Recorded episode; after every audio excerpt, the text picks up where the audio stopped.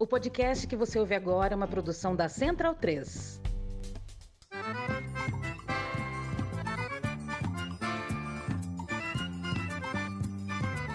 Começa agora com Gil Luiz Mendes, o seu podcast de futebol nordestino.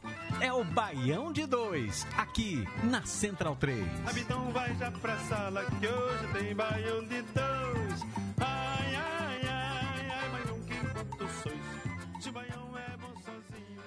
Baião de 12, edição especial, vamos dizer assim. Eu sou Gil Luiz Mendes, falando diretamente aqui dos estúdios da Central 3, estúdio Mané Garrincha, na Oscar Freire com a Rua Augusta em São Paulo. É, edição especial por um motivo não tão, tão legal assim, mas a gente acha que é urgente falar sobre isso também.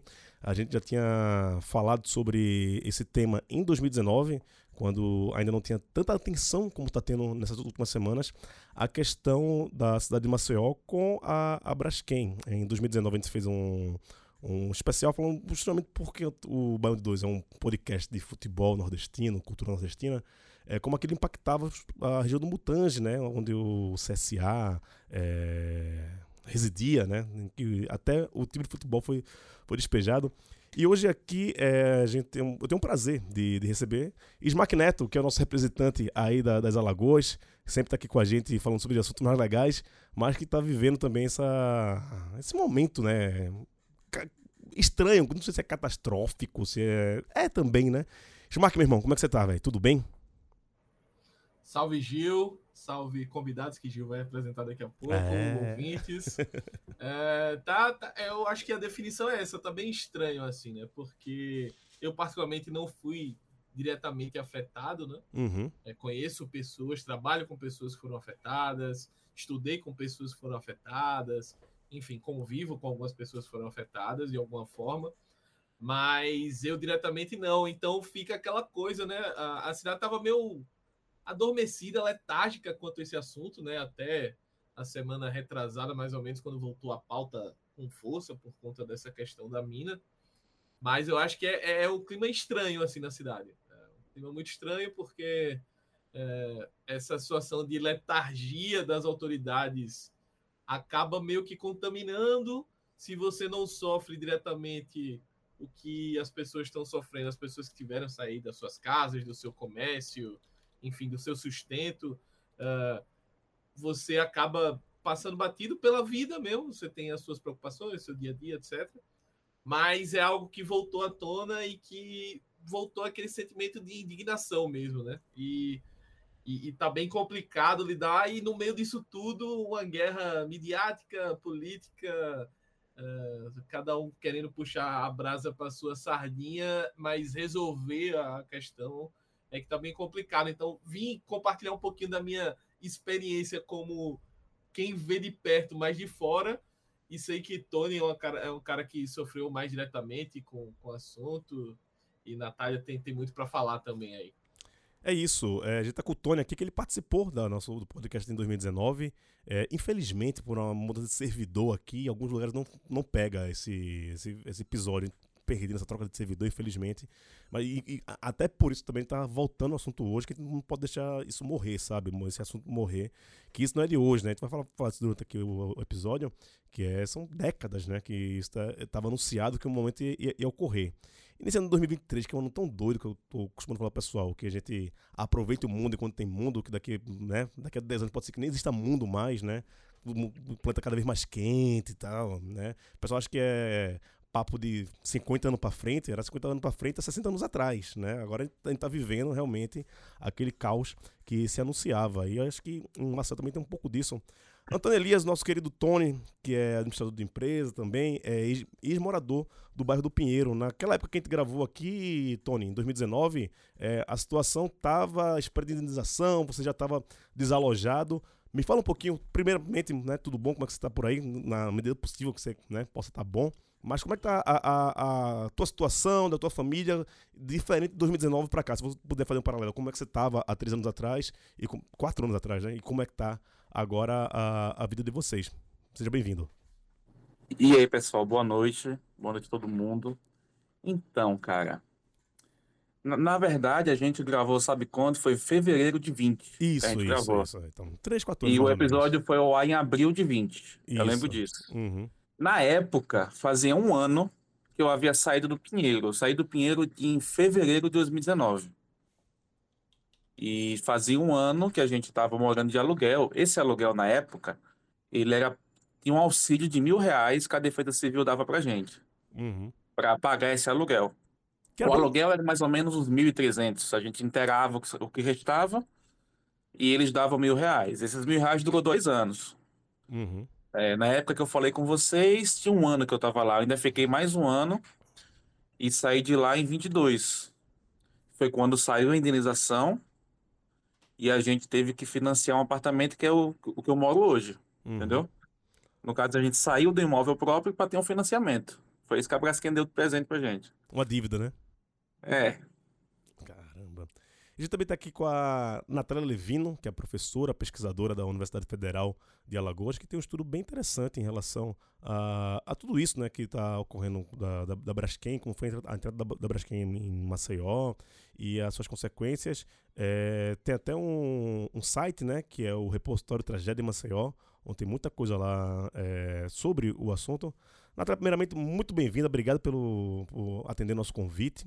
E dá mais ou menos assim pra gente um, um- um panorama, né, do que é a Braskem em Maceió e como é que conseguiu chegar ne- nesse ponto de a qualquer momento o chão pode se abrir em Maceió, né?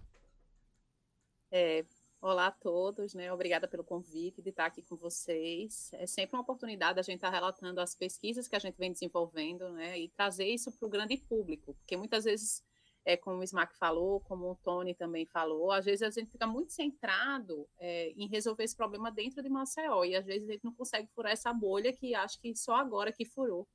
E aí eu vou relatar um pouquinho, né? Que muita gente, inclusive, me procurou esses dias, Gil, achando que isso é um fenômeno recente, né? E que Não aí é. depois eu vou fazer um, paran um parênteses aqui que não é nem fenômeno, eu não gosto muito desse termo, né? Mas é o termo que circula na mídia muitas vezes, principalmente por causa da Braskem, né? Que utiliza essa nomenclatura. E muita gente acha que é coisa nova. E aí eu vou relatar um pouquinho aqui, né? Mostrar que isso tudo começou em 2018, mas que a história da Braskem em Maceió é uma história de degradação entendeu? E aí, desde o processo de instalação da Braskem, né, quem não conhece Maceió, a Braskem ela foi instalada é, numa ponta de Restinga, né, num, num bairro que, fazendo contexto histórico, tá? Então, a Salgema ela foi descoberta lá na década de 70, e aí, quando a Salgema ela foi descoberta, logo em seguida, depois, a Salgema se instalou aqui em Maceió para a sua exploração. Só que até essa instalação da Braskem, na região que ela está ali do Pontal, é polêmica, porque ali era uma área de, como eu disse, de restinga, né? E tem uma, de um lado é a lagoa, do outro lado é a praia, e é uma área, para quem entende, né? Para quem é ambientalista, para quem conhece, é uma área extremamente sensível. E vários pesquisadores, né? Então tem manifestações, inclusive relatadas, saíram alguns portais de notícias, né? Que houve protestos, né? Por causa da Braskem, da instalação dela, né? Então a gente inclusive entrevistou é, um dos secretários, né? Do meio ambiente na época e que eram contrários à instalação da Braskem naquela localidade. Então é um dos primeiros pontos que vale ressaltar é que a Braskem ela já foi desde a sua instalação instalada num local errado. Então a gente já começa por aí. Se, é, eu não sei se o pessoal que é daqui, né, o Smack, o Tony, né, já passaram por aquela região e se for mais atrás, conversarem com os nossos avós, né, com as pessoas que, é, para entender como era aquela região, aquela região era uma região próspera, era uma região em que toda a rede hoteleira né, de Maceió, na época, era instalada naquela localidade, e assim que a Braskem se instalou lá, houve um processo de migração, né? Então, houve uma mudança, inclusive, de estrutura urbana de Maceió por causa da instalação da, da, da mineradora. Então, só para você ver. Aí, outro ponto também que eu gostaria de ressaltar é que a região do, ao entorno da lagoa, que é o que a gente vai falar, que é onde está a mina 18 hoje. Essa região, em torno da lagoa, em todos os lugares, é, nas margens da lagoa, se a gente for lá para a Lagoa da Pampulha, para o Rio de Janeiro, né, a Rodrigo de Freitas, são regiões que têm o um metro quadrado mais caro dessas cidades. Sim. Assim, se não for o metro do quadrado, mas assim, um dos metros quadrados mais, mais caros da cidade. E porque Maceió é o contrário. A gente, a região periférica, uma das regiões né, com maior baixo IDH do município, é justamente nessas localidades. A gente pouco discute isso. Eu não sei se o Smack já parou para pensar, se o Tony já parou para pensar nesse, nesse assunto, né? E aí, quando a gente vai só analisando. Um, só um instante, Natália. É, eu estava ah. pensando nisso porque semana.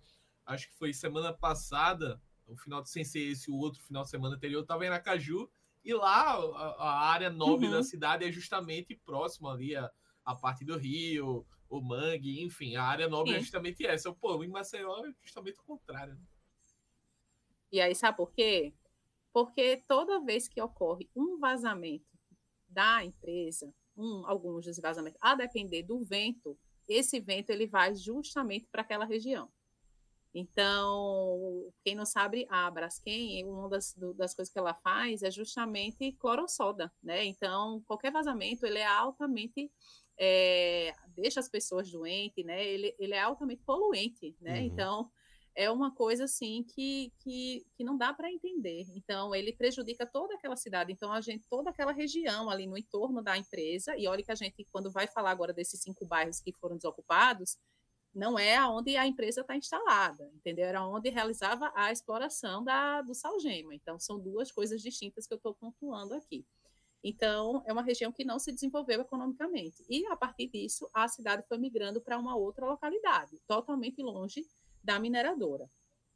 E ok, então isso aconteceu, isso é o processo histórico, né, que a gente vem lá. Aí vamos lá para 2018. 2018, e aí vale ressaltar que a empresa, quando ela veio se instalar, que ela tinha uma planta, e logo em seguida, né, com a exploração do, do minério, ela teve sua expansão. E aí essa expansão, essa expansão da, da mineração, que é o nosso problema hoje.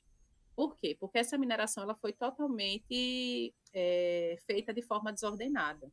O que significa, né, que, a, que eu, não, eu não sou da, eu não sou geóloga, é, eu não sou da área ambiental, mas assim, a gente até estuda um pouco do, do, do, lado ambiental, e daqui a pouco eu vou falar um pouco do meu projeto, né? É, as minas, as 35 minas, as formas com que elas foram exploradas. Esse é o nosso problema hoje, Gil. Porque é, se você observar nos vários mapas que já foram divulgados, as minas elas têm uma proximidade, é, elas são muito próximas. Uhum. Então, esse é um ponto. A, a, forma com que a exploração ela foi feita, ela foi feita em regiões próximas. Era para ter uma distância né, respeitar essa distância, essa distância tem que ser segura entre uma mina e outra, e também o processo de fechamento dessas minas. Depois que há exploração, essas minas elas têm que ser fechadas. A forma com que foi feito isso, isso é um outro problema que foi gerado. Então, somando tudo isso, a forma que foi a, o processo de exploração e o processo da proximidade dessas minas. Hoje, são os nossos dois problemas que a gente tem. E por isso que a gente vai chegar lá na mina 18, hoje, que é o grande caso, foi isso. Então, em 2018, né, só para dar uma resumida aqui, em 2018 houve um tremor de terra de 2,8, né, na escala Richter, que para várias pessoas, se você for lá é, considerar o Chile, é, o Japão, isso é nada. Mas para Maceió, que não tem tremor de terra, então eu não lembro se o Tony chegou a sentir na casa dele, mas existem vários vídeos, existem vários relatos que as a cama tremeu, o lustre balançou, inclusive tem vídeos das pessoas saindo de casa porque não estavam entendendo o que estava acontecendo. E aí, depois de 2018, é, começaram as rachaduras nas casas. Começaram várias evidências mostrando, inclusive foram produzidos, né, na época, algumas pessoas relatavam o que, é que poderia estar acontecendo, teve vários, vários pesquisadores, inclusive, que na época já relatavam que existia uma falha geológica, existe uma falha geológica naquela região, por isso que ele fala, lembra que eu falei, é um fenômeno geológico, é isso que ela utiliza. Sim. Existe, existe uma falha geológica, só que aquele fenômeno, né, aquele, aquela falha geológica, ela ficaria lá, se ela não fosse provocada pela mineração. Então, ela não teria problema em as pessoas estarem lá. Só que com a falha geológica, com esse problema que estava tendo da mineração, aí houve todo esse processo que a gente conhece hoje, mas em decorrência dessas coisas. Então, isso começou em 2018. 2018 toda era aquela incerteza gigante, ninguém sabia o que estava acontecendo, né? A Braskem, inclusive, pagou vários é, eh, estudos internacionais é, tem, tem um estudo que saiu até na Nature de pesquisadores alemães falando sobre essa falha geológica, né, dizendo que ah, não é a mineração, é a falha geológica que existe ali que está provocando tudo isso. E somente através da CPRM, quando a CPRM veio, né, o Serviço Geológico Brasileiro, é que eles comprovaram que não, que teria, tinha essa falha geológica, mas que isso não teria ocasionado se não fosse por essas minas, uhum. se não uhum. fosse por essa exploração, entendeu? Essa, essa exploração em área urbana, né? Que é o que a gente, que é que uma das coisas que a gente mais critica é a exploração em área urbana. E aí foi isso tudo que, que decorreu, né, do que a gente está vendo hoje aí. Uhum. E depois eu falo um pouquinho da mina 18. Tá bom, tá bom. O Tony, pegando esse local de, de espaço e tempo, né? É, 2018, como é que estava lá o bairro do Pinheiros e como é que foi a situação de ter esse tremor, até vocês entenderem como é foi isso? Como, conta um pouquinho como é essa história desse, desse período aí, lá no bairro que você, você morava. Cara, se eu não me falha a memória, o tremor foi em março de 18. A, até novembro, dezembro de 18, ninguém falava nada. Nem morador, nem mídia. E ninguém sabia o que era. Não, aconteceu, todo mundo se assustou no dia, passou. Duas semanas ninguém falava mais disso. Mas aí no final de 18, começou a se falar, gente, tá muita rachadura nos apartamentos, tá muita rachadura nas casas, tá abrindo catera. E em janeiro ali, dezembro para janeiro, que explodiu, né? A, a notícia na época, o boom. Aí foi reportagem de todo tipo, vídeo, texto. Aquele rolou também o que está rolando agora, que é um, um, exagero, um terrorismo em rede social, em, em, se falar em coisas absurdas que não ia acontecer. Famoso boato, né? É, tipo, que, que, que da noite para o dia vai cair um prédio na cabeça de todo mundo. Não é assim, é um, é um processo, né? Para você ter noção, semana passada estava circulando um monte de mensagem, áudio, quando, porque tem um hospital que foi desocupado semana passada aqui em Maceió. Hospital do Sanatório. Que fica perto do bairro do Bebedouro, que é quase pertinho do Mutanja ali, é tudo um do lado do outro. E falando da mina 18, a possibilidade de ter aberto essa cratera, desabado essa cratera, você falava até em tsunami, em áudio do WhatsApp. Que é uma coisa absurda, isso não ia acontecer. Sabe? E isso causa muito terrorismo nas pessoas, muito desespero, causa ansiedade. Você. Cara, na época que eu estava no, no, apartamento ainda lá no Pinheiro, era coisa de eu sair para comprar pão na padaria e ter gente sentada na escada chorando. Putz. Sabe? De, de, de desespero, de, de, de, de achar que vai perder tudo. Sabe? era um bairro, cara, o Pinheiro era um bairro que ele tinha um clima de interior. Não sei se tu tá ligado nisso. Sim. Sabe? Uhum. Que das 5 da tarde vai um monte de velhinha comprar pão na padaria. Sabe? Uhum. É criança brincando o tempo todo na rua, que não, não tinha problema. Os vizinhos e... conheceram há muito tempo, né? É, pô, 30, 40 anos. A minha família mesmo tava lá desde que o prédio foi inaugurado, nos anos 70. Eu morava no apartamento que minha mãe morou criança você tem noção. E todo mundo se conhecia, então tinha muito idoso no bairro. Eles foram os que mais ficaram assim, emocionalmente prejudicados, sabe? Uhum. Não, e ficam umas, bates sequelas. Uma coisa que eu até queria apontar nisso, que é isso, é, eu, não, eu sou de Recife, mas moro em São Paulo, estou acompanhando isso bem, bem de longe. E uma, uma, uma, narrativa que a gente vê, como o Smack até falou, essa guerra de narrativas muito grande, é, foi o prefeito de, de Maceió que o João Henrique Caldas, né, que é do PL e tal, é, é anunciando é, formalmente, né, via prefeitura, que os turistas não fiquem preocupados, porque Maceió tá tudo bem, né? Essa área onde, tá rolando esse problema não é onde ficam os hotéis. E aí não tem como colocar isso sem colocar o, o contexto social disso, né? Tipo, onde o mundo tá se acabando, onde moram os pobres. Você que vai ficar na, na, na beira-mar, a parte mais rica, elitista, fica tranquilo. Vem para cá que não parece não tá rolando nada. Então, a, se dentro de uma calamidade pública, que é uma parte da cidade, desaparecer, uma já está abandonada, né, que teve que ser é, é, evacuada, e outra está prestes a, a, um, a, um, colapso, né, que não é natural, como bem lembrou a, a, a Natália, a prefeitura está preocupada com essa questão do turismo. Como é que vocês veem isso aí, morando aí em Maceió? Como é que está sendo tratado, Smack? É para começar assim a, a, visão de quem não está sofrendo diretamente, né? É, mas isso é algo que, fazendo uma certa justiça entre aspas, não é privilégio do JHC, assim, né? É, tradicionalmente Maceió é uma cidade em que a maquiagem, a concentração de esforços, etc., é toda feita aí nos últimos pelo menos 40, 50 anos, toda feita na região é, da Orla, né? principalmente ali entre Jatiuca e Pajuçara, que é onde vive grande parte da, da população é, mais abastada, né? Tanto é que anos atrás saiu uma pesquisa que a Natália citou a questão do IDH da, da região da Lagoa aqui, das Lagoas. É, a, a, disparidade era tipo a, a, região da Ponta Verde que o IDH equivalente a países nórdicos e a, a, região da Lagoa e outras regiões periféricas era nível Haiti, assim. Então a gente já sente é, o, o, direcionamento da prefeitura para onde vai, né? E, e essa, esse comunicado nada mais é do que mais do mesmo, né? Eu entendo é, a preocupação em certo ponto é, com relação ao turismo tal, mas é aquela coisa, né? Se a prefeitura tivesse realmente preocupada com a imagem do, da cidade, etc., que resolvesse o problema. Ou que cobrasse da Braskem a solução do problema. Não, ó, oh, pessoal, está acontecendo aqui essa desgraça, mas é só numa partezinha lá que você nem vai ver, nem vai passar. Tá tudo certo. Isso aí você esqueça que tá acontecendo tal. A desgraça é só para quem tá se lascando lá. É, para você que vem visitar a cidade aqui, que vai comer um camarão na, na praia, que vai se bronzear e vai passar o dia na praia, tá tudo certo. Então pode vir, tá de boas. Então, essa é a mentalidade, infelizmente. Eu entendo que tem uma indústria que depende disso, né?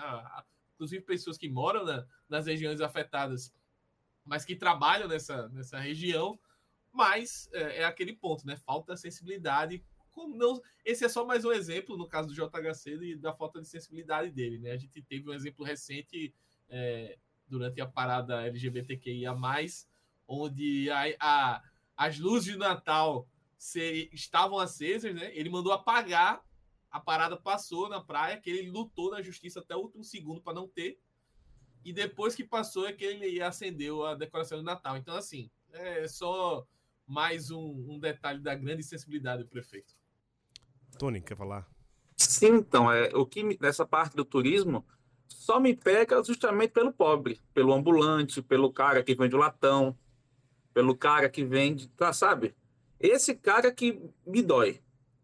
Porque se, ele, se, se é cancelado festa, se é cancelado show, alguma coisa do tipo, não acho que vai acontecer. Se, supondo que isso possa acontecer, porque teve um show cancelado, ia ter um show aqui de Jorge Matheus, acho que semana que vem, não sei quando é, e eles cancelaram o show por conta dessa situação.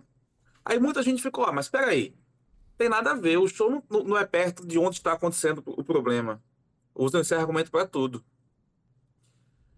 E eu confesso a você, sendo bem sincero, que. É, como é que eu posso dizer isso sem ser tão agressivo? Mas assim. Mas se quiser, pode, fica à vontade. Se quiser ser agressivo aqui, fica à vontade. É, o sentimento que eu tenho como ex-morador é que só dá um, um, um estardalhaço grande quando sangra no bolso de empresário, de prefeitura, de governo. Enquanto o povo estava se lascando esses últimos cinco anos, ninguém estava nem aí.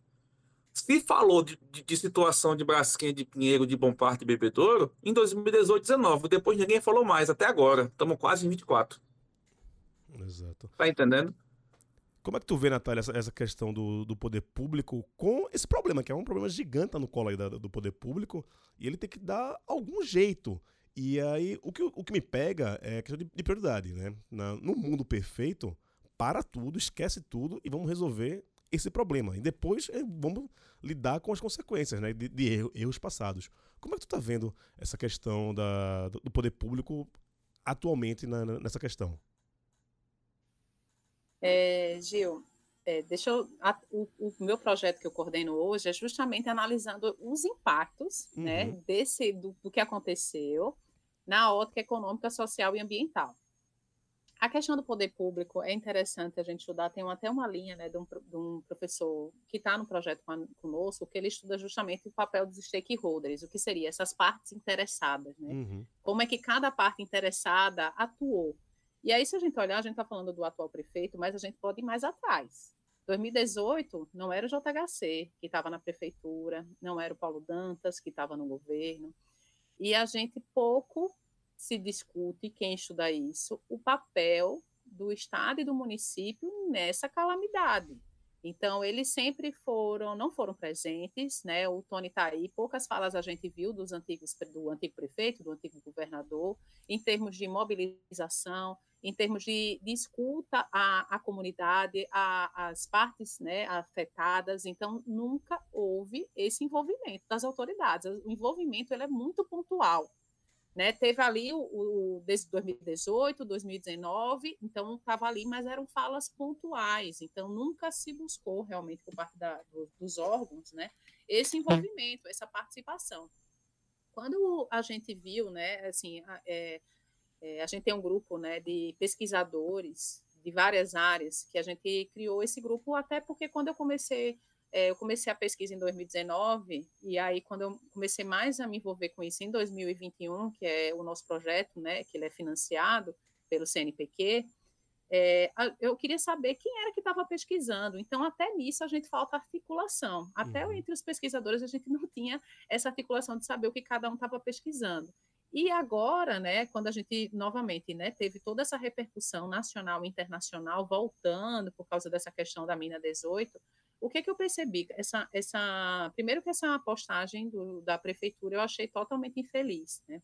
E segundo, que vários colegas meus relataram, inclusive, né, que era um termo que eu nem estava habituado, né, uma questão de um tal de racismo ambiental. Sim, total.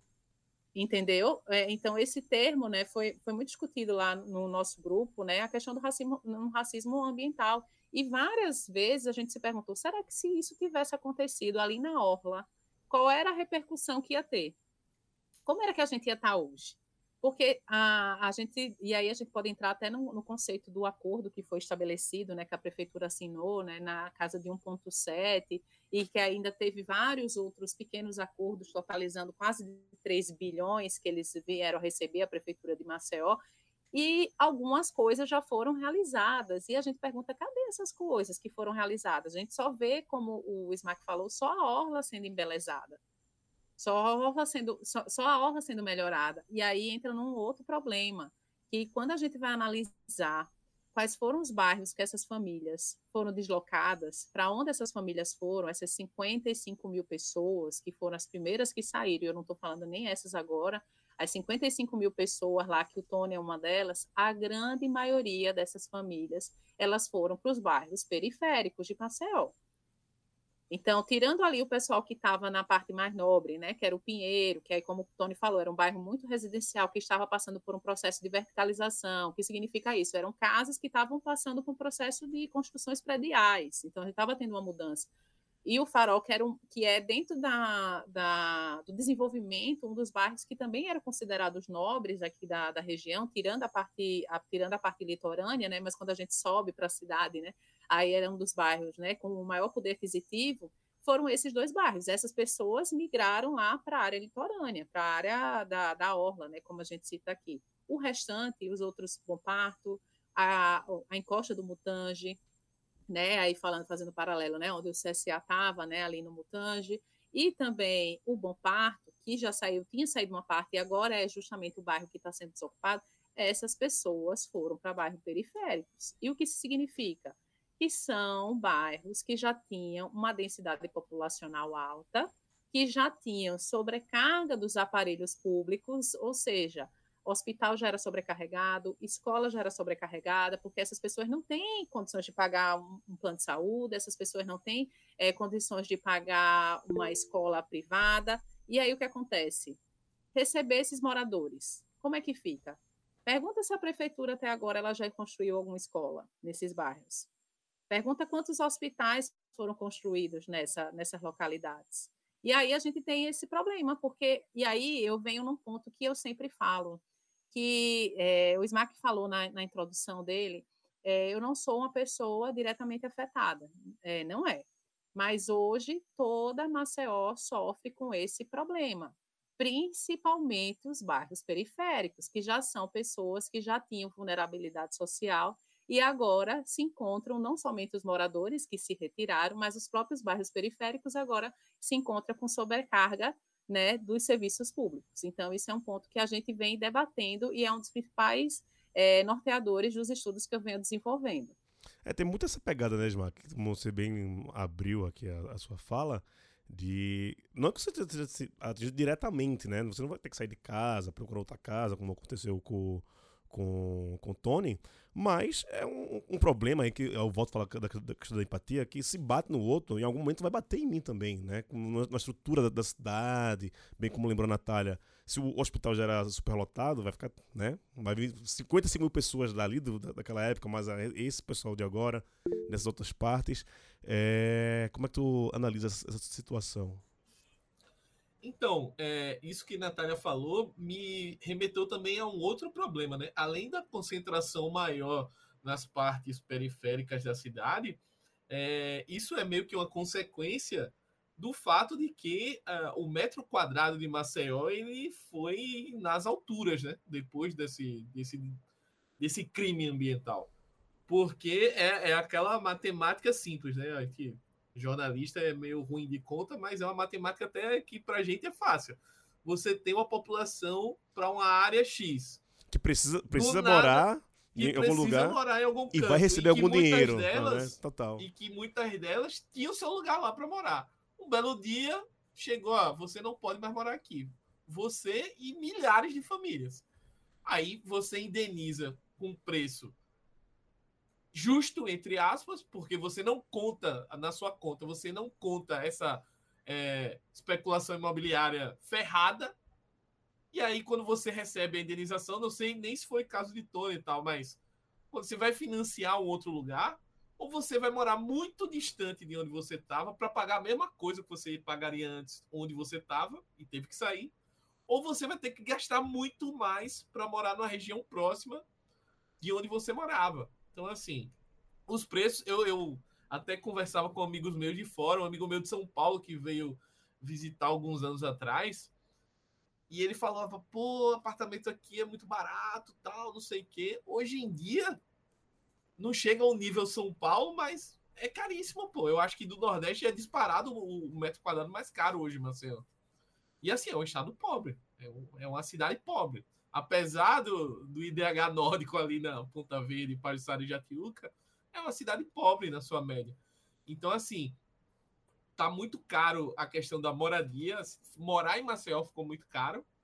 Também graças a isso, né? E aí, é, a questão dos serviços públicos, a Natália já, já tocou muito bem. Então, um, um efeito colateral que a cidade toda sente, com certeza, essa questão da especulação imobiliária.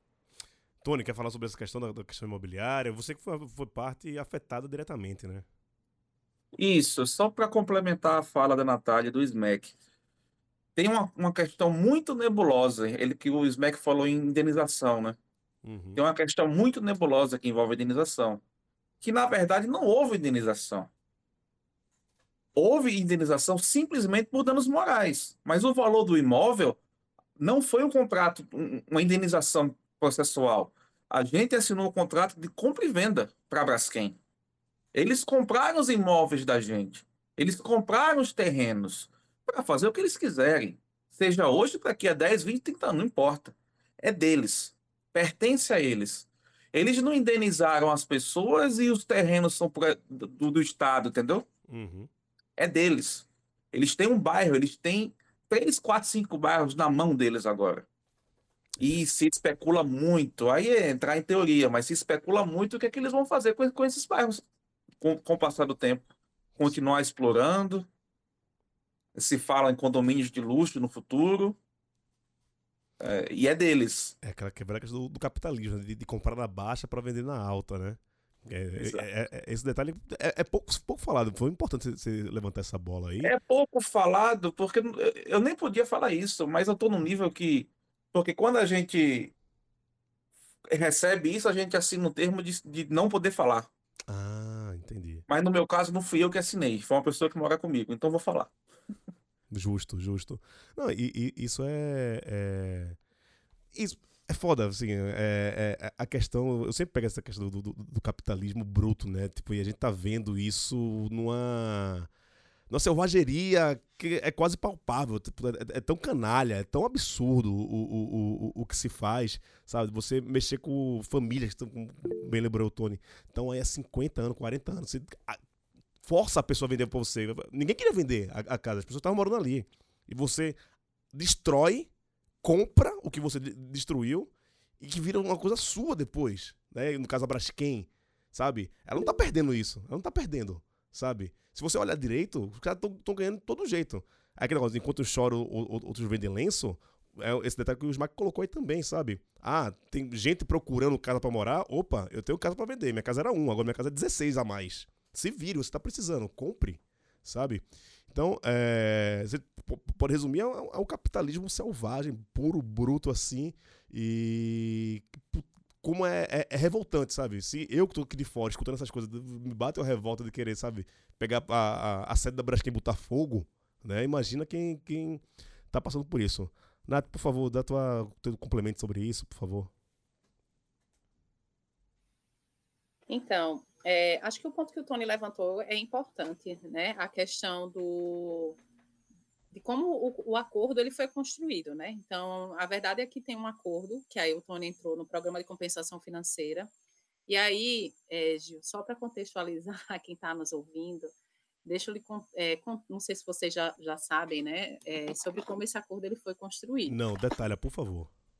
É, esse acordo ele foi construído em 2019, mas é, se, se você reparar, e para quem a gente vem estudando né, isso, se você for analisar o caso de Brumadinho e Mariana, as ações da Vale e da Samarco, elas tiveram ações na Bolsa de Valores, tá? As ações tiveram uma leve queda quando isso aconteceu, né? Quando, e olha que em Brumadinho e Mariana houve mortes, é, elas tiveram uma queda e depois as ações elas se recuperaram. Aqui, o que, é aconteceu aqui com as ações da Braskem? As ações da Braskem, em 2019, a Braskem estava para ser vendida.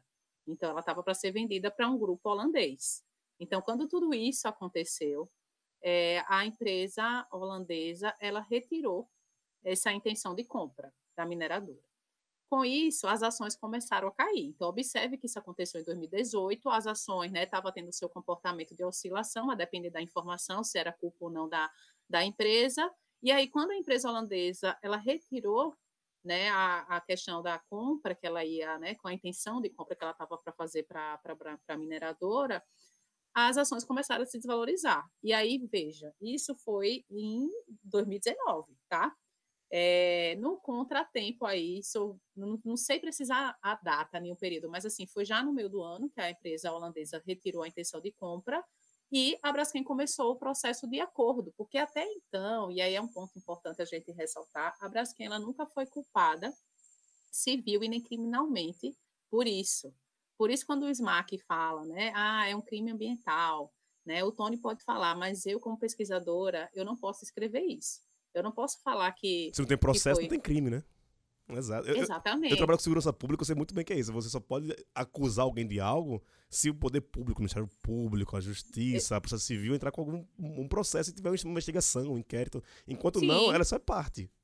Ela é só parte. E aí, até que eu, que eu considere culpada, ela, a todos os efeitos, ela é inocente, não é isso? Exato. Não tem o ônus. No máximo, ela é Pois- acusada. Ela é acusada, exatamente. E aí eu digo isso por quê? Porque tu- toda vez que eu solto um vídeo, né, e eu é, gravei um, um vídeo recente, né, é, falando desastre ambiental, aí vejo vários comentários assim, que queria corrigir a professora. Não é desastre, é crime. Eu queria falar, eu também queria falar É, isso é crime, de só que eu não nome- posso. nomenclatura jurídica, somente, é uma questão jurídica. Exatamente. Só que aí a gente, como pesquisador, e eu não posso escrever isso no papel, porque aí ah, eu posso receber um processo nas minhas costas, entendeu? E o meu Exatamente. processo vai ser até mais rápido, se você olhar, do que da, da empresa. Então, isso é uma das coisas que tem. Aí, voltando lá para o processo. Então, 2019, no final de 2019, entre o Natal e Ano Novo, esse acordo é fechado.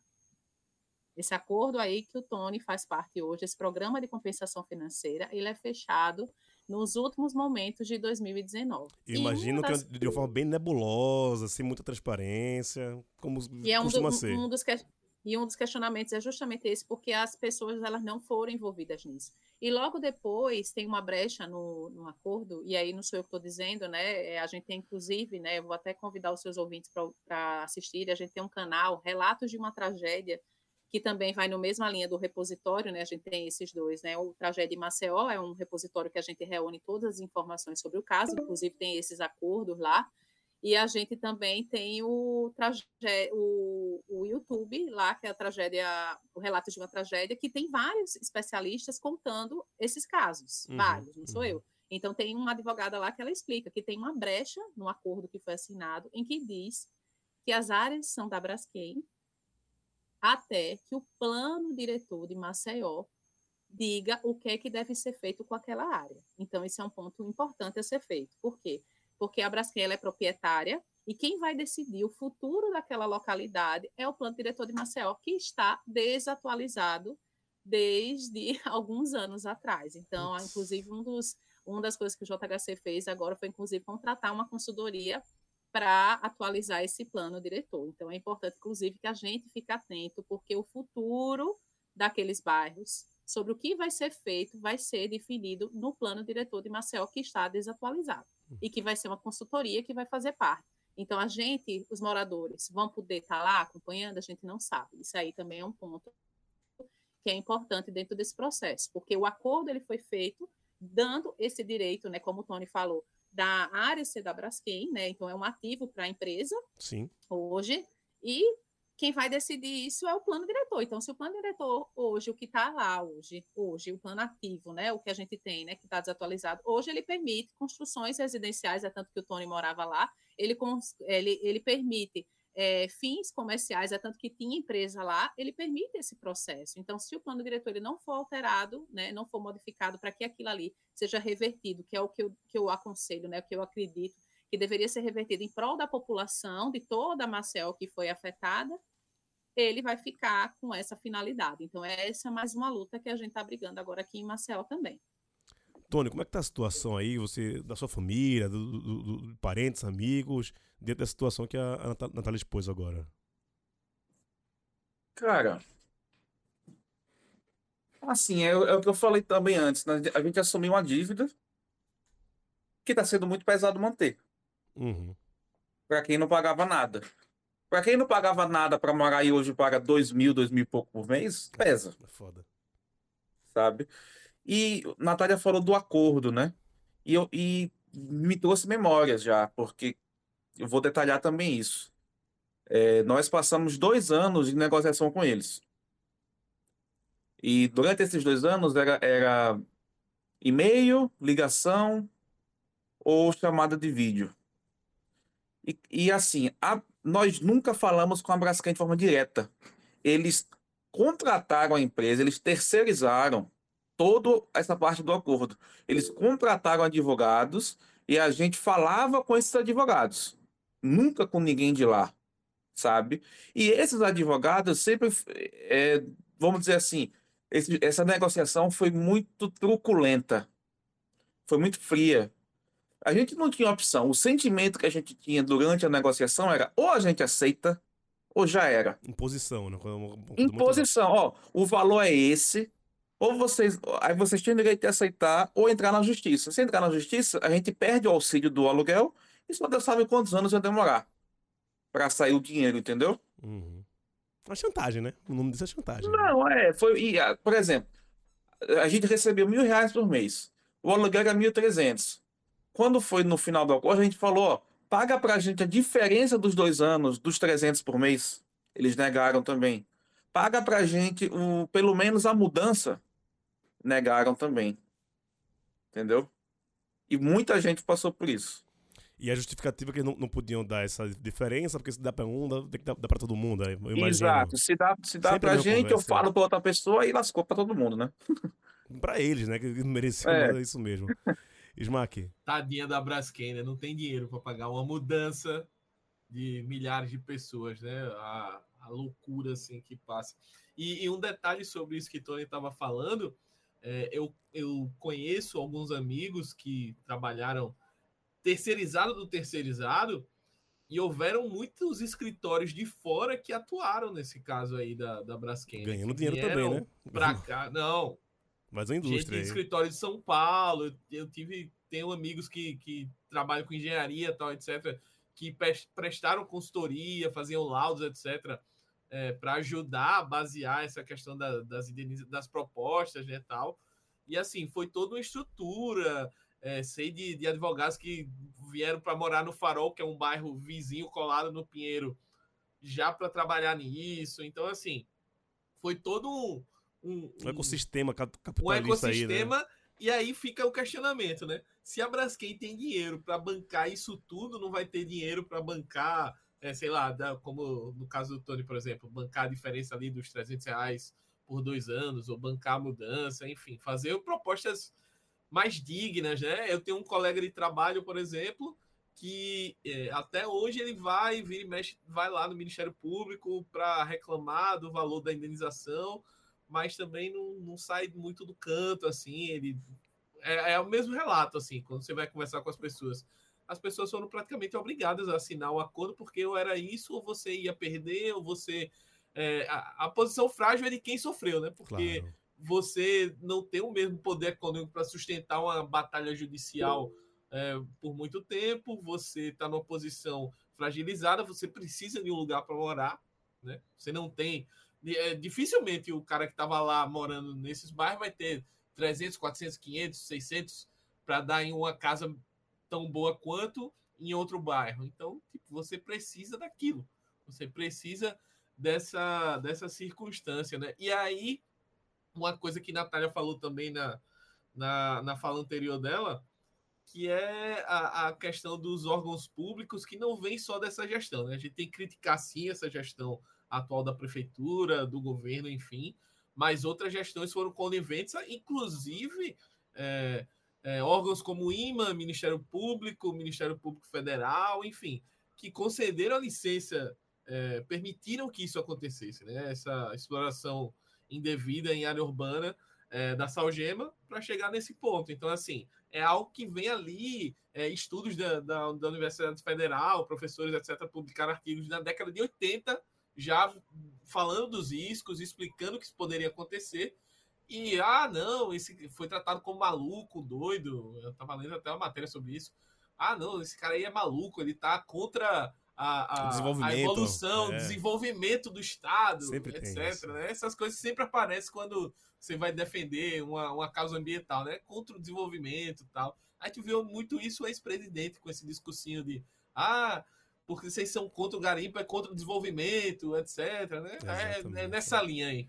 É, não, e a, novamente aqui, me, olhando de fora daqui de São Paulo, e como a mídia né, nacional, mídia hegemônica, vamos colocar aí Globo, Folha de São Paulo, tá, tá cobrindo isso, eu tenho, tô acompanhando até porque eu tô interessado nesse caso, até porque chamei esse podcast também, queria estar tá mais inteirado, e fazendo aquela análise de midiática, né, análise de discurso, o que rola muito interesse agora é tipo, ah, vai desabar mesmo? Vai cair? E essa contagem da. Ah, em duas semanas baixou dois metros. Ah, mas diminuiu agora, agora tá, tá baixando uns 60 centímetros. Parece, né? É até meio mórbido isso, que as pessoas estão esperando em que momento vai acontecer a tragédia que o chão vai se abrir, que vai, a cidade vai ser engolida, sabe? Esse, esse tipo de coisa. Natália, como é que tá essa questão do, dessa mina 18 aí? Tem esse risco realmente de cair? E, sabe, essa ansiedade pelo, pelo mórbido, pelo trágico? Como é que tá, tá vendo isso? Olha, é, eu acho que o que assustou mais né, foi a intensificação dos abalos sísmicos. Porque o que é que acontece, né? Assim, o solo ele está se movimentando. E aí não sou eu que estou dizendo isso, são vários geólogos que estão relatando que o, até esses efeitos, né? Então, é tanto que no acordo está previsto que depois do, do, fechamento das minas, as minas vão ficar em observação por 10 anos, porque até esse fechamento a gente não sabe se a forma com que a Braskem está fechando as minas, eles vão é seguro. Teve isso, né? Eu vi em algum lugar que a Braskem tinha fechado com areia a, a, as minas, é. e aí não resolveu, não resolveu nada. Então, estão fechando com areia, e aí a gente pensou que já estava mais avançada, até porque ela tinha anunciado que é, o fechamento se encerraria no começo de 2024, e agora a gente descobriu que só foram quatro ou cinco minas fechadas das 35. Então já começa daí o, o problema. Acho que vale ressaltar também, Gil, que tem minas que a Braskem nunca encontrou. Então, isso é um dos pontos também que deve ficar em observação, que são minas que ela não sabe, a empresa não sabe. Aí falando, voltando agora da, da questão da, da mina 18, o que é que acontece? É, nos últimos dias teve uma intensificação de abalos sísmicos aqui. Lembra que eu falei? Em 2018 Sim, teve um, uhum. abalo sísmico de 2,4. Esses abalos sísmicos de agora não chegaram a 2. Então eram abalos menores, mas mesmo assim quem morava em prédios começaram a sentir. Então teve várias denúncias, principalmente de moradores que ainda moram no primeiro quadrante do Pinheiro, né? Porque tem um ponto importante que o Pinheiro ele foi quase na sua totalidade desocupado, ele ficou só um quadrante assim, um quarteirão, né? É, um quarteirão é, próximo a uma Eita, deu uma travada. Uma das principais avenidas daqui. Aí os moradores começaram a relatar uma frequência desses abalos. Então, tudo começou daí. Eu estava até comentando que quarta-feira pela manhã eu estava assistindo um noticiário local e estava todo mundo passando. Ah, olha, tá tendo esses abalos sísmicos, mas não tem nada que se preocupar. Né? O Smack e o Tony devem. Deve... É uma coisa assim normal de acomodação do solo, não tem o que se preocupar. Isso quarta de manhã. Quarta tarde sai a nota da Defesa Civil que essa mina 18 estava cedendo e que ia ter um colapso. Chegou a circular, inclusive, a própria Braskem emitiu que ela tinha um horário, tinha um horário para que essa mina, ela, que eu nunca vi isso na minha vida, né? Um horário que essa mina ia ser colapsada. Então ela divulgou uma, você veja que absurdo assim, que que temor, é, que terrorismo, que pânico. Isso, é. Que pânico isso gerado. E, e outra, quem acompanha o caso sabe que a mina 18 ela não era uma das mais graves. Entendeu? Não era uma das mais graves. E aí, qual é o problema que a gente tem hoje também, né? Mais um. A gente está relatando vários problemas aqui. Qual é? É que quem controla tudo isso hoje, faz o acompanhamento dessas minas, é a Braskem e a Defesa Civil. E a gente, desde. A gente já vem brigando para que esses laudos, esse, esses tremores, essa subsidência, ela seja divulgada para a população, para os pesquisadores fazerem um acompanhamento disso. E a gente não tem esses dados. Então, tudo que a gente sabe é reportagem agora, e quando veio lá que a mina ia colapsar, todo mundo ficou em choque. E aí foi esse medo e essa angústia, entendeu? Tony, tem essa questão que a Natália colocou aí, da, das informações estarem com a Braskem. Então, transparência nessa, nesse caso não existe, né? Uh, tudo que se sabe é a versão que eles querem passar.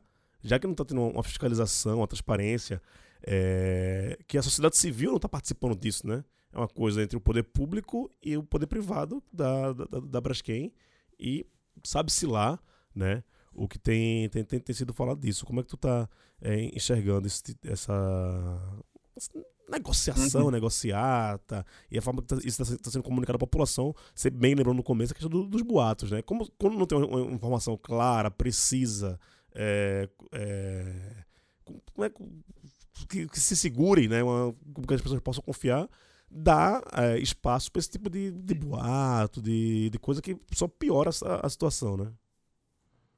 Cara, assim, então, a, a, o sentimento de ex-morador, e eu sei que eu falo por muita gente isso, desde a época, não só hoje, mas desde a época, é, como se tivesse todo mundo contra o povo. Defesa Civil, Prefeitura, Braskem, como se houvesse realmente tudo fica com eles ali, eles escolhem o que vão dizer. Às vezes um diz uma coisa, o outro diz outra. Isso que a Natália falou mesmo semana passada foi surreal. Nunca vi você marcar com a mina dela cair. Dia e horário, fizeram umas três vezes isso. E não cair, não aconteceu nada, né? E, e hoje já saiu a notícia que meio que estabilizou. Deu uma estabilizada. Aí como é que fica todo mundo que saiu, né? Porque a forma que isso foi conduzido semana passada também foi assim, surreal. Chega, a, a, a, polícia foi na casa das pessoas remover um por um. De forma truculenta, falou: tem 10 minutos para sair, 10, 20 minutos. Se não sair, se falar que vai ficar, a gente prende. Ou seja, eles foram instruídos a fazer isso. Veio de cima essa ordem. Os caras nem chegam lá fazendo isso. Sabe? Então, o que chega para a gente é isso: é que as pessoas foram removidas de forma agressiva de casa, é, prefeito respondendo o comentário do Instagram falando, ó, oh, eu soube que tal dia, tal hora vai ser o desabamento. É muito. É, é, uma coisa patética, né? Amadora. É, tem vários adjetivos que a gente, que a gente pode o, utilizar para isso. E você bem, bem pensar, né? você está seguindo a sua vida ali normalmente, da forma que, que, que, é possível. E ver o poder público lhe arranca da sua casa e falar: se vira, vai para algum lugar é, tipo, é como se eu não tivesse responsabilidade com isso, sabe? Você, contribuinte da, da, da cidade de Maceió, se vire, né? O, o, o Estado tá mandando você sair e não tá dando nenhuma assistência, né? Como é que tá essa questão de, de assistência? As pessoas foram para onde? Como, como, é que tá? É, a gente pode colocar essa segunda etapa de afetados da, da Braskem. Então, muita gente foi para foi realocada para escolas, para outros lugares. Então, assim, como foi tudo muito às pressas, né? É, a galera foi, como, como o Tony escreveu, é tipo, sabe aquela coisa do é, o polícia, aquele meme, entre aspas, da Polícia Federal, 6 horas da manhã, batendo na capa, foi mais ou menos isso fizeram com as pessoas. Chegaram lá, ó, pessoal, 20 minutos aí para sair, só pega aí a, umas roupas, não sei o quê, o resto pode deixar. Cara, como assim, meu amigo? Eu vou deixar aqui meus minha bens, vida, minha a minha casa, vida. minha vida toda aqui. Não, é, ou é isso ou você vai ser preso. Ele chegou nesse, nesse ponto. Então, assim, a gente viu imagens, pessoas chorando, desesperada, viatura na porta, "Bó- bora sair. E essas pessoas estão sendo jogadas ao léu. Basicamente, é tipo, ah, vai para uma escola aí, vai para um galpão, vai para E vamos ver o que acontece. É o fam- famoso vamos ver o que acontece, né? E Gil estava falando de responsabilidade. Queria indicar também o, um dos portais aqui de Maceió, que são é, a mídia independente, né? Que nós somos a mídia independente aqui na Central 3, mas um grande trabalho está fazendo a mídia Caeté. E o inquérito da Polícia Federal, por exemplo, é, que é a matéria né, da mídia Caeté, já dura quatro anos e não tem nenhuma informação sobre previsão de denúncia. que Terminar é o inquérito, loucura. né? Entregar o inquérito pro Ministério Público. Dura quatro anos, você não, você não sabe quem é o responsável, você não começa aí um, um indiciamento, o Ministério Público para agir. Então, assim, é, é complicado. Eu acho que a cidade pede um, um- um culpado para isso, né? Ah, um crime. As pessoas foram afetadas diretamente, exigem isso com total razão, até porque é, há um, deveria haver, né? um- depois de quase cinco anos, você não ter uma pessoa presa, É absurdo, é absurdo. tem uma pessoa presa por isso. Não tem nada. Não tem nenhum processo, nem civil, condenação da Braskem, né? Tudo acordo. Tudo acordo. Esse acordo caracu, né? Que, que a gente já descreveu aqui ao longo do, do podcast. Então, assim, é uma situação bizarra, né? É bizarra. Responsabilidade zero. E agora que as coisas começaram a apertar, que imediatamente é, ó, tá acontecendo de novo, e até alguns influências, blá blá blá, falando é que a, ah, não, aí começa, né? A guerra política que eu falei. Ah, porque a culpa eu eu não assinei o acordo. Quem assinou foi a prefeitura. A prefeitura. Não, mas você lá atrás defendeu não sei o quê. Ah, e começa o prefeito contra o grupo do prefeito contra o grupo do governador, mas resolver efetivamente, infelizmente, ninguém resolve o grande problema que é onde é que essas pessoas que estão saindo agora vão ficar e a correta e justa é, reparação, se é que é possível você reparar o que foi feito, né? Mas minimamente reparar e penalizar a empresa, que eu acho que isso é, é o mais importante, né? Penalizar a empresa e as pessoas, não só a empresa. É, doer no bolso, e doer na consciência, doer na. Eu sou totalmente antipunitivista, mas nessa questão você não tá punindo. Né... Eu não entendo, né? E essa questão de, de nomenclaturas é, é engraçado também, tá falando sobre isso. Acordo é quando as duas partes estão é, de acordo, satisfeitas e, ok, temos um, um acordo. Quando a coisa é imposta, tem outro nome. Isso não é acordo, né? Isso é imposição, isso é ameaça, isso é chantagem. Tem vários outro- outros adjetivos que a gente dá, outros substantivos que a gente dá, que não acordo. Né, Natália? Acho que a Natália também estava querendo entrar nessa discussão agora também, né? É, na verdade, são vários pontos aí. Exato, fica à vontade. É, deixa eu falar, só atualizar né, a situação. É, que o Smack falou que as pessoas que saíram de lá estão indo para as escolas, não estão mais, tá?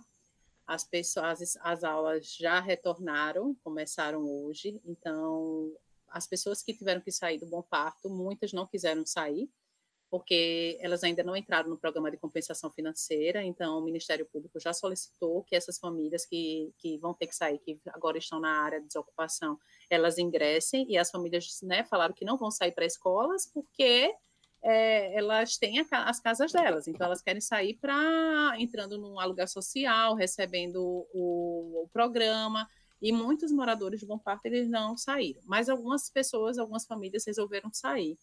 E aí, é, isso já. Hoje à tarde, inclusive, eu fui fazer uma visita de campo né, na, na região. Que é o que aconteceu? As escolas, teve uma movimentação, né, é, as escolas vão retor retornaram, e essas famílias foram. É, elas tiveram uma opção, elas iam ter que ir para casas de passagem. né? Então disseram a ela, olha, a gente, as escolas vão retornar e se vocês quiserem, vocês vão terem que ir para casa de passagens. E algumas famílias não aceitaram, né? Então elas voltaram para a região que elas estavam e outras foram para casa de familiares. Então, vale é, observar até agora que até o momento elas não ingressaram no programa de compensação, então elas não estão recebendo aluguel social, elas não estão recebendo nenhum amparo, além do que a prefeitura sinalizou naquele primeiro momento. Então, esse é um ponto importante, porque ele já não tem mais ninguém nas escolas.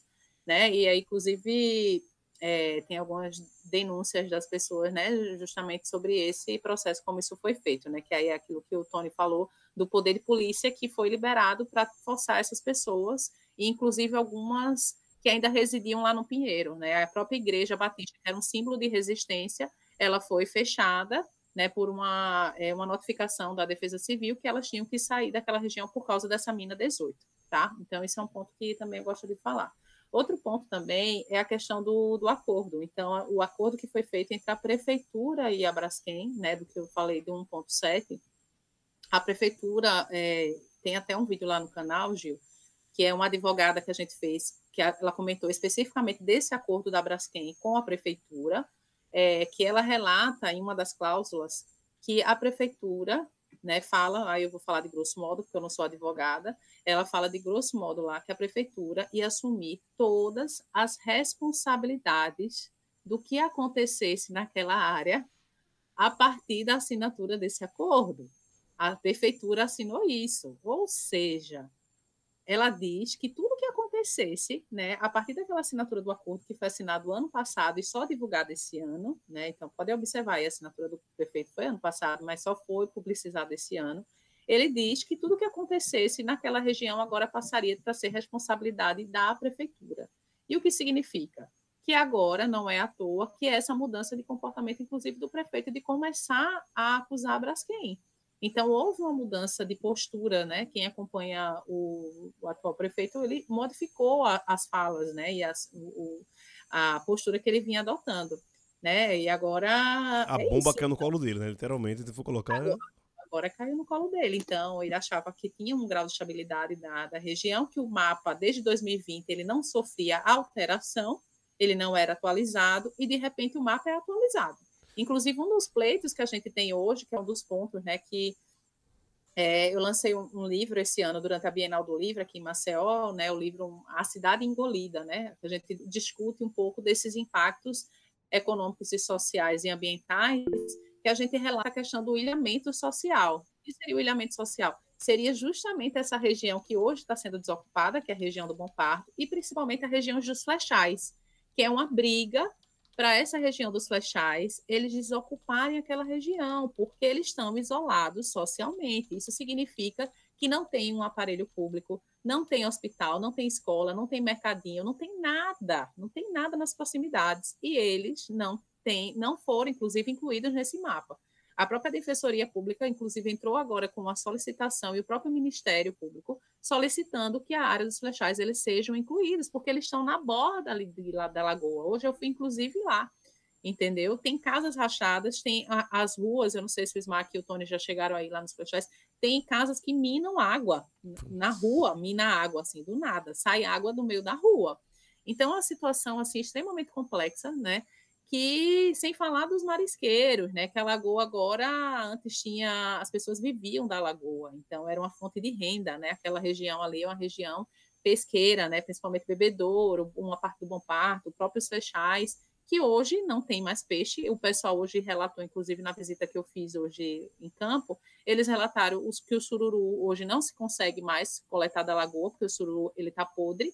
Os peixes ele não tem e a lagoa ela só afunda a lagoa só afunda, o nível só afunda da lagoa. Então, são vários pontos né, que a gente que, que não é pouco falado ainda, né? Que, que são pouco ressaltados. A gente fala muito né, das pessoas, né? Mas e as pessoas que ainda estão lá, que ainda estão vivendo sobre essa calamidade. É, antes dessa visita que eu fiz hoje, eu fiz uma visita, acho que tem uns dois meses atrás, que estava também, divulgaram que a, a o flechal ele tem uma, uma, uma barreira, né? Uma barreirazinha assim, tipo a do Mutange que tinha, e que falaram, olha, tem um risco da barreira ceder, né? Mas não era nessa dimensão que a barreira vai sair, todo mundo vai cair, mas isso já gerou uma aflição de pessoas Imagina. que ficam sem dormir. Eu recebi é, no Instagram é, um, uma, uma, moça que veio conversar comigo do sentido seguinte: sexta-feira ela mandou uma mensagem, professora, pelo amor de Deus, pelo amor de Deus, eu estou recebendo áudios, como o Tony falou, estou é, recebendo mensagens em grupo. O que é que está acontecendo? Eu moro no chão de Bebedouro, que é uma área que não foi desocupada, não está, inclusive, nesse mapa, é uma parte mais em cima, assim, que eu moro aqui com a minha filha, falou da família dela, e eu não estou dormindo. Eu não estou dormindo, porque eu recebo áudio que a qualquer momento essa mina pode explodir, que essa mina vai cair, que todo mundo que está ao redor vai entrar junto na mina e eu não consigo. O que é que está acontecendo? Entendeu? E olha a responsabilidade. Eu, eu, até, eu até fico sem. Eu disse: olha, é, as, eu não sou geóloga, não posso afirmar sobre o processo da mina, né? Mas o que é que a gente tem é os laudos da Defesa Civil. Então é isso que eu peço para continuar te acompanhando, assim, não escuta essas informações realmente, porque é, é de ter medo mesmo e, e criar pânico na população. É, é uma população traumatizada, né? Você viu o que aconteceu com seu vizinho, para acontecer comigo, pode acontecer a qualquer momento, né? ainda mais com essa corrente de desinformação que está que tá rolando na cidade, né? Smack, por favor, a gente vai fazer aqui a consideração final, que a gente já está com mais de uma hora, inclusive, de, de, de, podcast. Mas não acaba por aqui. Se a gente precisar, a gente volta aqui na próxima semana. Enquanto a gente precisar comentar sobre esse tema, a gente não, não, não vai largar uh, esse assunto, não. Mas, por favor, é, tua, tua colocação. Vamos lá, é só eu tinha lembrado, a Natália comentou sobre a questão da, da defensoria, né, desse novo pedido aí para da procuradoria, perdão, do, do município para incluir as outras áreas, né? Mas tem um, um laudo que circulou, um parecer, na verdade, né, do dia de 23 de outubro, onde a prefeitura é contra, né? Ela joga a favor da Braskem, que ela diz que, inclusive, ela usa termos como é, é, em suma, excelência, equívocos os erros técnicos cometidos parecer, blá blá blá. São pueris e birretas as teses de, de, que a comunidade dos flechais deve ser esvaziada, vez que, em sentido contrário, foram elementos técnicos ilegais, lá lá lá. Ou seja, tratou hum, como. Como elementos, fosse nada. Foi nada. É, Fofoca do povo. Uma, uma besteira, estão fazendo um drama aí, um enxame, né? Meu Deus, aí, menos de dois meses depois, começa a, a a crise aí com relação à mina 18, como a Natália já explicou, né? Então, assim, é uma situação onde ninguém, ninguém é santo, ninguém é vítima, a não ser os moradores e as pessoas que estão sendo afetados ou já foram afetados desde 2018. E que o que a gente pede é que esse jogo não empurra pare, né? Que as pessoas realmente é, resolvam, que os órgãos ajam como devem agir e que as responsabilidades sejam dadas a quem de fato tem responsabilidade por esse crime ambiental. Eu ainda posso falar que é crime ambiental. Não tem como não falar, não tem como não falar. Eu entendo que a professora não pode falar, mas não tem como não falar. Porque isso não, não, não foi um belo dia, as placas tectônicas se, se chocaram e, e, e um pão em Maceió. Não é isso. Não, assim, é, é.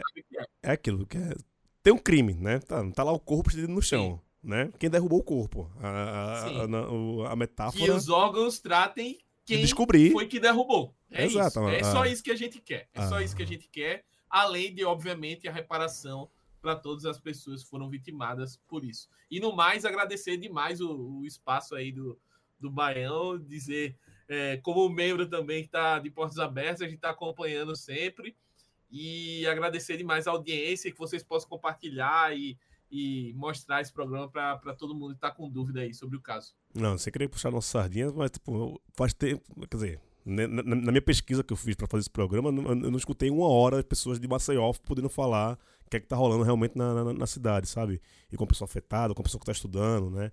E com o jornalista, que nem você também, Smack, que está é, fazendo esse contexto. Assim, para mim, depois dessa conversa aqui, é, você fala que qualquer coisa que acontece na nossa vida é uma topada, nunca, é um, nunca tem um motivo específico, sabe? Sempre é uma, uma conjunção de coisas que leva a, ocorrer uma coisa. Então é muito simplista da parte da Braskem querer empurrar esse discurso que há a natureza, né? Sabe como bem o, o Smack falou. Não.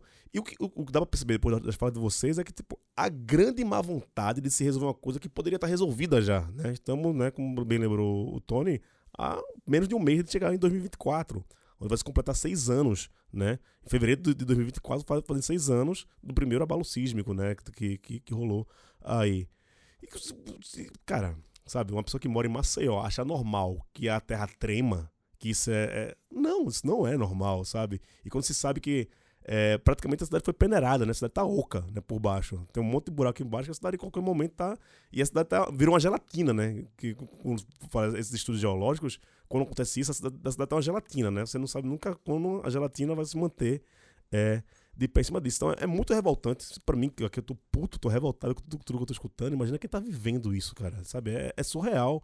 E eu volto na questão da empatia. Pô, se eu sou o, o cara que recebeu os votos da população que confiou em mim que eu resolva, né? Que eu acredito que na, na, na eleição, como já faz mais de cinco anos, teve uma eleição municipal aí no meio. Isso foi colocado em, em questão, acredito também, durante a eleição, sabe? E as pessoas não têm. Inclusive, a pauta do JHC, a, a, o principal norteador da campanha dele, inclusive, ele criou um gabinete para acompanhamento dessa, desse caso do, do, do Pinheiro e da, dos bairros, dos demais bairros, foi justamente isso. O moto de campanha foi dele, né? justamente, Uhum, foi justamente essa situação. E depois, quando ele ganhou, ele criou o gabinete e o gabinete nunca fez grandes ações né, em prol dos bairros. É, então é. Então, além de. É, de ausência do Estado, né, de, de abandono, é incompetência também. Né? A gente pode colocar também o, o da incompetência aí nessa questão. Natália, muito obrigado, viu, pelas suas, suas é, colocações. Foi muito esclarecedor. Acho que a gente tem muita coisa para discutir ainda. Acho que um programa só não, não, não é necessário. Se precisar, a gente volta semana que vem, a gente faz o contato novamente, mas não vamos abandonar isso, não. Vamos torcer para que né, nada de pior aconteça aí na cidade de Maceió, que é uma cidade tão querida, mas muito legal. Tem um monte de saudade de, de, de Maceió. E, e, sabe, que, que puta final de ano traumático, sabe, pra, pra, pra, é. pra, pra tanta gente, sabe? Se, tinha um momento ruim do ano para acontecer isso, seria isso. Lógico que não dá é tempo como escolher é, quando vai acontecer esse tipo de tragédia que não é natural, tá? É uma, é, né, é uma tragédia. Não é um evento geológico. Não é um evento geológico. Não é um fenômeno geológico. É uma coisa que, desde que a, né, a primeira furadeira bateu o chão, já estava uhum. é, esperando que um dia isso fosse ocorrer e tá chegando agora e que, que barra, né, Nath? Obrigado mais uma é. vez e viu e fica à vontade aqui para fazer suas considerações. Certo. Eu queria agradecer, Gil, pelo espaço, né? Então, eu sempre estou agora realmente nesse, nesse processo de divulgação realmente do caso, né? Dos trabalhos que a gente vem fazendo. Inclusive, eu convido aos ouvintes para conhecer, né? O nosso projeto. É, a gente tem um canal, novamente, é Relatos de uma Tragédia no YouTube o repositório Tragédia em Maceió, que ele reúne todos os trabalhos, todos os laudos, todos, tudo, é, os, todos os, tudo que já aconteceu né, sobre o, esse desastre aqui em Maceió, a gente reúne nesse canal Tragédia, no repositório Tragédia em Maceió. O nosso livro, né, A Cidade Engolida, né, que também pode ser baixado gratuitamente lá na, na editora, então, também dá para ser baixado para quem quer conhecer mais. O meu perfil do Instagram, né, arroba professora Natália Levino, né, Natália com dois L's e um Y, que eu sempre divulgo várias informações do que a gente está fazendo, várias informações do que está sendo produzido sobre o assunto, informações sérias, informações de qualidade, né? Não é fake news, então tem toda uma base científica no que a gente vem desenvolvendo. Então, eu convido a população que realmente tem interesse em acompanhar o caso para seguir a gente. E outra coisa, né? Lembrando sempre que Maceió e cidades vizinhas são todos afetados. Amanhã, inclusive, vai ter um ato em frente ao CEPA, que é o maior complexo educacional aqui na Fernandes Lima, às sete horas da manhã. Vi várias pessoas já é, incomodadas, porque realmente é um, vai ter paralisação do trânsito e muita gente acha que não é afetado. Então, eu queria deixar essa mensagem que sim, vocês, moradores de Maceió e cidades vizinhas, vocês hoje sofrem com isso que aconteceu pela Braskem. Então, você não é o morador, você não foi afetado diretamente, mas hoje toda a cidade. Então, esse transtorno que vocês estão tendo amanhã, vocês estão tendo sempre na vida de vocês e só vocês que não estão percebendo, tá? Digo isso porque já teve várias reportagens que as pessoas já divulgaram e a gente vê vários maceuenses é, reclamando desse ato que vai ter agora. Então, é um ato é, simbólico é um ato importante que vai ser feito, né? E um ato para mostrar à população e para os governantes que sim, a gente precisa se mobilizar. E não é uma causa individual, não é uma causa específica dos moradores, as pessoas afetadas diretamente, mas de todas as pessoas que estão hoje morando e residindo aqui em Maceió e nas cidades vizinhas. Tá justíssimo, né? Protesto, manifestação que não incomoda é micareta, tá? Então, é, são pequenas horas da, da, sua vida que, para chamar atenção, você vai parar para olhar para aquilo, então é mais que justo fa fazer isso. Tony, meu velho, força aí, tá? É, obrigado pela, pela participação mais uma vez. E espero contar com você também, que isso se resolva logo também, que seja feita justiça com você, com sua família, com seus vizinhos, que vocês consigam na luta aí. E te desejo força para que você não esmoreça nessa, tá? Cara, é isso. Eu agradeço estar aqui de novo. Muito, muito legal, muito prazer. E assim, velhos, para finalizar, queria dizer assim, que não esqueçam de Maceió que não esqueçam da gente, porque é como eu falei, foi falado disso na época e só agora de novo. Teve um boom, né? É, é, é, é, Jornal Nacional, tu, é, fantástico, tudo, mas aí eu tenho medo de daqui uma semana, duas, três, ninguém tá falando mais disso, sabe? Agora todo mundo sabe, mas até que ponto, até quando, sabe? Então, o meu apelo é esse, que não, não deixe o assunto acabar, não deixe o assunto morrer enquanto não tiver resolvido. Não esquecer de Maceió. Porque desses anos todos, o sentimento foi esse. De que a gente estava aqui sozinho. Que, que Recife, que Sergipe, que vizinhos não sabiam, não faziam ideia do que estava acontecendo aqui esse tempo todo. Estados vizinhos, quanto mais qualquer outro mais longe, entendeu? Uhum. É isso. É que isso aí é Maceió. Eu, eu, tenho certeza, se o bairro da Consolação, onde eu tô aqui do lado, estivesse afundando, isso seria pauta 24 horas por dia na Globo News. Teria carro de, de ao vivo aqui, direto. E nego não ia parar de falar isso. Fantástico ser apresentado do, do, do meio do buraco, sabe?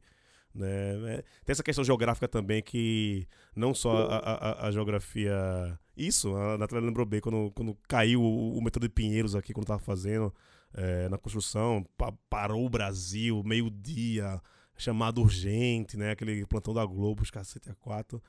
É, mas, no depender da gente daqui, ainda bem que hoje temos a mídia alternativa, a mídia independente, que tem que bater nisso e os caras vão ter que olhar para isso. É isso, ficamos por aqui e a gente volta nesse assunto ainda em breve, tá bom? Um abraço, pessoal, até mais.